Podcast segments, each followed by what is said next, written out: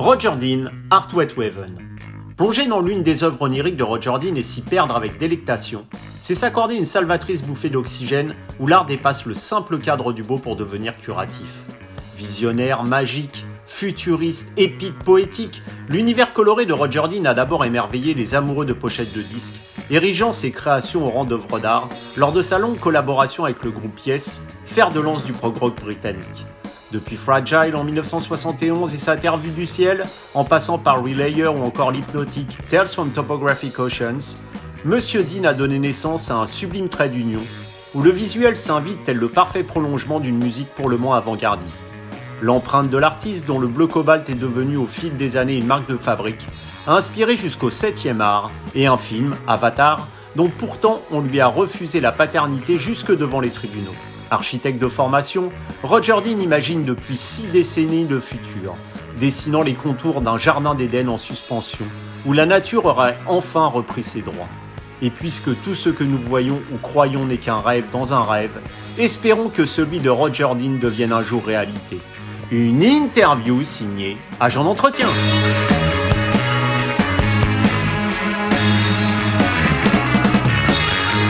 Roger Dean, hello. Hi. That's me. Yeah, that's you indeed. I can see it, and I and I can see and I can see some of your artworks behind you. So I'm sure this is Roger Dean.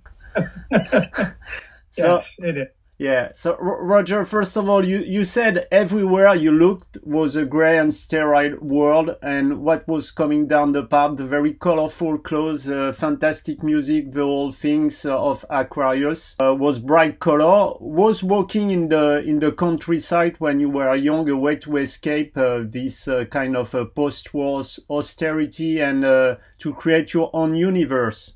Well, I was very lucky because in the post-war years, I was born in 1944, so, but in the post war years, my father was, was in the army. So we were based all over the place. We were, we spent years in Greece, Cyprus, Hong Kong. Uh, Hong Kong especially was a beautiful, amazing landscape and very colorful city. So Kowloon particularly. So yeah, I, I missed a lot of post-war England, post-war Europe. But when we made visits back, I was often expecting it to be like my children's books, and some of it was, but a lot of it was very grey and very dull. And especially when I finally came back, it would been 1959, and in Hong Kong, besides the incredibly colourful and vivid nature of Hong Kong culture and the landscapes, uh, American Forces radio played non-stop Buddy Holly, Everly Brothers, Elvis Presley. So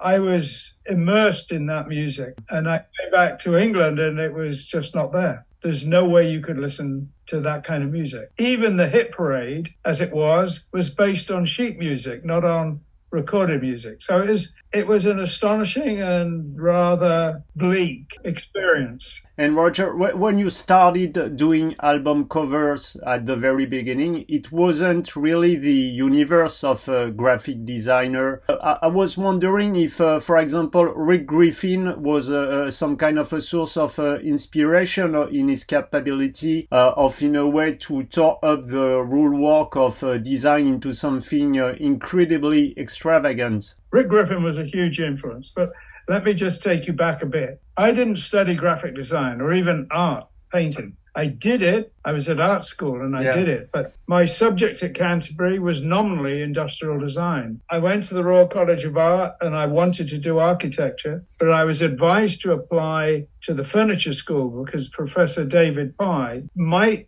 be tolerant of my ideas and allow me to investigate the architectural ideas, which he did. He was wonderful. But I was not looking at graphic design. And my first job was to design a discotheque at Ronnie Scott's Jazz Club. And they asked me to do some album covers because they saw my hmm. sketchbook. Mm. Excuse the dog. She is being very indignant with me. I enjoyed doing them and the problem was, though, because I had no graphic design experience and there was a lot of technical stuff, text and all the barcodes, all the issues that go with the design. I mean, doing the painting was no issue. And I had a, a great friend who was a graphic designer and she helped me out with it. But it was very Helvetica orientated, which mm. to me was very dry, unemotional. And it made it look kind of um, corporate and that was problematic for me. Yeah, I really I didn't like modern architecture and I realized when I did that first album cover, I really didn't like the minimalist, boring nature of modern graphic design. It was utterly grey and dull. It was just what I didn't want to know. And yeah, I saw Rick Griffin's work, and um, what Rick Griffin said, you know, here's the keys to the prison. You can get out and do what you want and that was really what I did. What you said about the Royal College of Art, uh, Roger, when you wrote your thesis on the psychology of the built environment, you were indeed yeah. very interested in designing the future of, of architecture. Is it because architecture taught uh, as a kind of a theology uh, disappointed you so much that you turned to landscape painting as your own vision of what a bright future could be? And yes and no. As a child, from about the age of 12, I really there was an English comic called Dan Dare, Pilot of the Future, in a, in a comic called The Eagle. And I really was very inspired by the idea of designing the future. My schoolboy art often looks futuristic, but it's very swirling curves. It's mm. not boxes. So that was that was from 12. But from much earlier, I loved any drawing from nature. You know, I when I did my first book, I did an album cover for a band called Badger, and I put in there a little sketch I did when I was 11 years old or 12 years old. It was there from the beginning that love of nature. Um, but there isn't a course where you do nature and industrial design. I think it was at the end of the 70s you had uh, some kind of an idea to create a, a TV show about the future uh, called Living in the Third Millennium. 50, yeah, that's right. Yeah, that's, and 50, 50 years later, does the future uh, fits with the vision you had back in the 70s? well, that project never happened. First of all, it looked very expensive and back then because all the sets would have been built. Nowadays, it would have been very much hmm. easier, mm. and we are actually revisiting it as we speak. It's back on the agenda, and so are a lot of the architectural projects. So I'm I'm very optimistic about that being a big part of my future. And as far as uh, art is purely concerned, you know, an idea doesn't exist, then suddenly it exists. Is inspiration something quite uh, instantaneous in your creating process? It's um, how to answer that. My view on creativity is it does not come from really struggling and hard work. It comes from ma- making mental space, avoiding that issue of anxiety and pressure, whatever. Make yourself space, and the ideas come. They flow. So, fortunately, I've been very lucky over all my years that they've they do come they come in abundance. So I have shelves of sketchbooks. Can I show you? Yeah, sure. but your your audience won't see because it's just no, audio. unfortunately, but I will. All right, I, this is a typical one, and it's so it's it's just ideas, sketches. Yes, and I've got so many of these, and I have the little teeny moleskin ones as well. I never go anywhere without a sketchbook, so I'm sketching all the time, and I have just said I would love to be doing a lot more architectural work in the future. But I think if I live to be 300, I've got enough ideas in the sketchbooks. and Roger, when you are painting or when you do sketches, do you need to, to step back a bit from the world to be in a kind of a meditative state, being aware but not thinking too much on what you're doing? What we can call a creative zone? It's yes, that's important. Yeah, you're right. That's critically important. Yes. So, it doesn't matter if I'm engaging in the world. I just have to not be engaging in the painting mm-hmm. with thinking. I can talk to somebody. I can even listen to complicated ideas in audiobooks, but I, I can't have that kind of attention paced on the painting. It would ruin it. And when when you have an idea, Is it uh, some crystal clear from the very beginning, or does the first idea you have that these sketches that you do and you showed me with uh, evolves with your creating process, and you even surprise yourself from what the idea could be at the beginning and what it becomes uh, in the artworks at the at the end? Well, the answer to that is partially sometimes entirely, but often partially. But very often, I start with a very abstract canvas. You know, I'm literally just splashing paint around. I may have an idea about something that will be in the finished painting, but the background, I let the, ca- the canvas teach me what it is. So I, I work both ways. I work from a very clear upfront idea, and the finished painting may look very like the sketch. The little sketch might look like I sat and drew the painting. But other times there might be just a little element, but the whole work comes from that feedback process with the canvas. I enjoy working that way, but it's slower, but I enjoy it. I spend a lot of time just staring at the canvas. I do anyway, but much more so when I'm working that way. And Roger, concerning the, the Yes long-term collaboration, because I've just done the interview of Bill Bruford uh, at the beginning of, of the week, I heard that Phil Carson, the senior vice president of Atlantic Records, had a look inside your sketchbook and he really liked what uh, he saw and told you he had only two bands at that time. It was uh, Led Zeppelin and Yes. And uh, when one of them was uh, needed a cover, it was uh, it was a Yes. Is it how everything started in your long collaboration with uh, the classic uh, legendary Yes Band? It was this, that's a true story. Yes, that is how it started. But it, there were gaps. There were times when I think probably the best cover I ever did for Yes never got used. I went to Montreux when they were recording in Montreux, and Jon was painting and Jon said, This is what I want on the cover. So I thought, mm, Well, it's your band. You can have what you want but that isn't what I was going to do. But the rest of the band really loved the painting, but they didn't see it on that trip. So, you know, misunderstandings, a number of gaps in my career with them.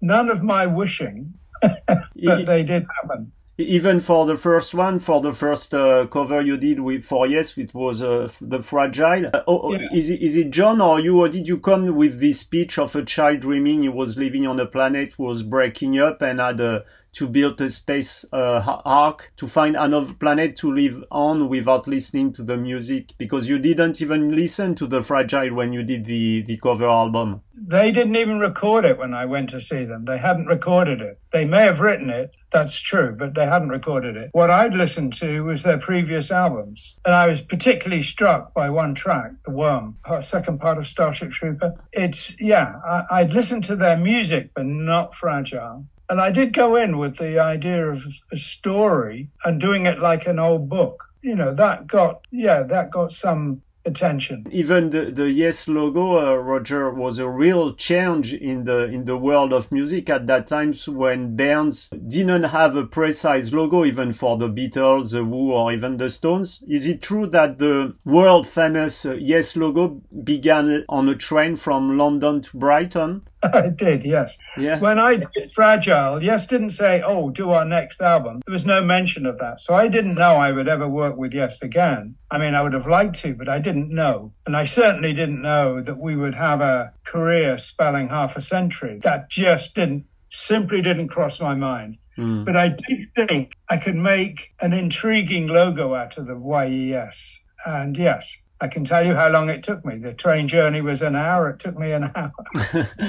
it took you an hour to create this uh, iconic logo. And Bill, Br- Bill Bruford, I, I, think that was for the BBC, at the Fragile was about the mental state of the band at that time. And you went on something more romantic using a metaphor with this uh, fragile world. How did, how did it came to your mind, this metaphor of the fragile? No, the, the band did did tell me that it was the idea of the title came from their mental state. And Bill Bruford showed all the flight cases had the word fragile put on it. And that was the original idea. I just thought we could do something, well, you say romantic. I thought we could do something more imaginative that would engage with people for longer. And you know, the, the cover of uh, Tales from Topographic Ocean is, to me, is really fascinating. C- can you tell me a bit more about this uh, 1973 flight to Japan with this landscape which came to your mind after a long talk with Jon Anderson and his, this magical of uh, northern Siberia out of the window?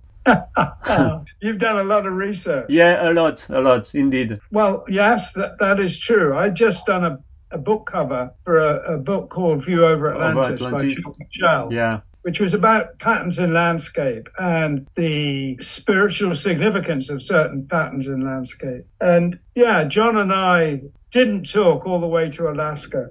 We were both stunned From Alaska to Tokyo, yeah, I'm afraid it was non-stop talking. And it was me mostly talking about the book View Over Atlantis, dragon lines, ley lines, all these patterns in landscape. And at the time, as I've said before, we were flying for hour after hour over Siberia. It was one of the first flight, first polar flights, and it was very exciting. And there was virtually nobody else on an, on that aeroplane. I don't even know if it would have flown if the band wasn't on it. It was a new service flights back in that in 1973 were astonishingly expensive. You know, probably 10 times in real money what they are today. So people hardly flew unless it was business. And I suppose it took people a little while to get used to, ah, there is a polar flight to Tokyo. Yeah, it was great. And it was interesting. I mean, Jon took away from that flight what he took away, and I took away what I took away but it was similar. There was a sort of resonance of ideas. Another cover is Relayer cover, which is very different from all the other cover you did. It's not at all minimalist in ideas, but it's very minimalistic in colors and had a wide potential for imagination. Do you still think that the album should have uh, been called, uh, as it is at the first track of the album, The Gates of Delirium? Yes, that I always thought it should have been called The Gates of Delirium. Relayer did never never seemed to me like a great title either for my painting or for the album. Gates of Delirium was a fantastic title. Or, or, or did it come for for an album which is uh, without color? And, and when we think about Roger Dean, we think about all the color and the worldwide uh, nature. Why did you choose uh, maybe gray on this album? For two reasons, really. One, I knew that's how it would work and be the most powerful. Really something very sinister, but very faintly there. And the other thing was,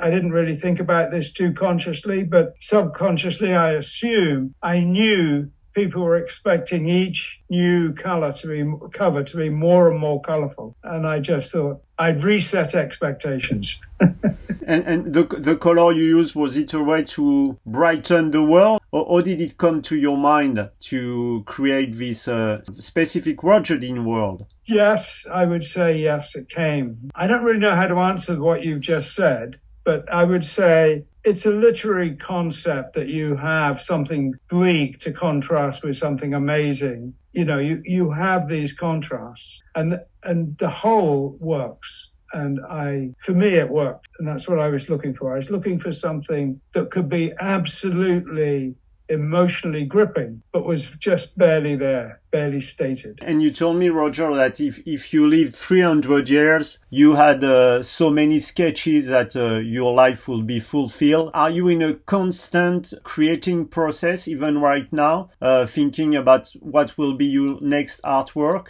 No. no. I just do it, you know. What I spend most time, most thought about, and most planning is architecture and how to bring it about, which means really it's always things that I can't do myself. A painting I can do. If I have an idea and I want to do a painting, I can just do it. But if I have an idea for something more than a single house, I have to find, as it were, a client. I have to find a site there are a lot of third party intangibles that have to be brought together. And we all know that the world, especially the Roger Dean world that you imagine, is very magical place if we look uh, over it uh, properly. Unfortunately, human beings all every day kills every day a bit more of this world in which he is living. What inspire you this uh, sad uh, assessment of this moment? Well, this is what I think. We have a lot of problems in the world, and there is a lot of messages about a thousand different ways to say we're doomed. The planet is doomed. The planet is not doomed. If we destroy ourselves, that doesn't mean to say we destroy the planet. We may make the planet unsuitable for human beings. That's definitely a possibility. But I don't see that working as a message to people. If you don't do something now, if you don't stop eating meat or you don't stop throwing away your rubbish, we're going to be living in an uninhabitable world. And it doesn't work. We haven't done anything about it. And I think selling people the future for your children could be wonderful. The future for your great grandchildren could be mind blowingly amazing. You could live in a paradise. And for us, we have the ability to create a paradise. And I think that is, there has to be some of that in the message. You have to behave responsibly, but there has to be a real aspiration for a future that you would want to live in. You would definitely want your children and grandchildren to live in. So I, I guess that's if I think about it consciously, and I don't really think about it that carefully. It's just very intuitive but I very, very much feel that a message of hope with real inspirational ideas will do more to change the world than the warnings all mm. the time. Mm. You need a balance. As the, with everything. You need balance. Yeah, the world need balance in everything. And Roger, you know, on, on, Yes, as in the Pink Floyd, for example, covers are part of the album and they are a perfect visual extension of the music in itself. But it seemed that it was a very brief period in history when the album covers art and the music came together to create a unique piece of art. With CDs now and digital music where you can pick up uh, any music you want, everything has changed. Don't you think that music and artworks covers are unfortunately part of history? Well, they, for sure they are, but not only part of history. I think they're part of the gift process. You, you know, you cannot give somebody a gift of a download. You can give somebody a nicely wrapped package, which contains a vinyl or a box set or something. You need to reintroduce the gift into music. And the record companies definitely, having learnt their lesson about saving money by stripping the packaging down to nothing and dismissing it as superfluous packaging have got the message. It's part of the gift. So it's coming back. Even if uh, today production uh, designer of Avatar said that uh, he studied your work and referenced it during the making of the film, I quote, he said, you know, floating islands, what else would you go apart from Roger Dean work? The case was dismissed and the case was dismissed and Avatar 2 just been released on the 14th of December. Did you had any contact for this one for the production or is no, not at all? No, no, I haven't seen it yet either. But yeah, what can I say? A lot of people, a lot of copyright academics said the judge got it wrong. And of course, that is my view. The judge just got it wrong. But at that point, it would have cost me a lot more money in a very short period of time. I had to have found quite a few million dollars within 30 days, and I couldn't. So I had to abandon the case. Okay. But I don't feel that we lost. We just lost the roulette of getting mm, mm. a judge who knew what he was doing. So let's end with something positive. Can we imagine uh, to see Roger Dean in Paris or even in France for an exhibition? Well, there's two things about that. There will definitely be this coming year a, a one day exhibition in Paris. Actually, I don't know that for 100% sure, but it looks likely that we will do a touring exhibition with Yes and they're about to do a European tour. I don't know how much is settled and how much is not settled. And there is definitely a border issue of VAT mm. since we left. Since Brexit, but nevertheless, that is the plan. And the plan to do proper exhibitions it's a, it's many years since I've done an, a, a, proper exhibition in Europe. I did do one in Germany, oh, maybe six or seven years ago, and I love being in Europe, so I'm hoping I will. And Paris is one place where I have had an exhibition in the distant past and would love to do it again. Amsterdam, the same, Berlin, all kinds of places I would love to do it, yes. So I am very much enthused and in favor of doing it. We will, we, we are very likely to tour with Yes in Europe in 2023, but doing a proper exhibition, yes, yes. So let's cross our finger to see you maybe uh, in Paris soon, uh, Roger. I'd be really glad to meet you. well, yeah, me too. um, I have to be asked though, you know, if for me to, I can't ring up and say, how about doing an exhibition of my work? You know, they, they, an institution has to ask me. If it's to be a museum, if it's to be a gallery, that's a different issue. So, Roger Dean, thanks a lot and uh, cross my finger to see you in Paris soon. Yeah, thank you very much. It's been a pleasure and an honor talking to you. Thanks a lot, Roger.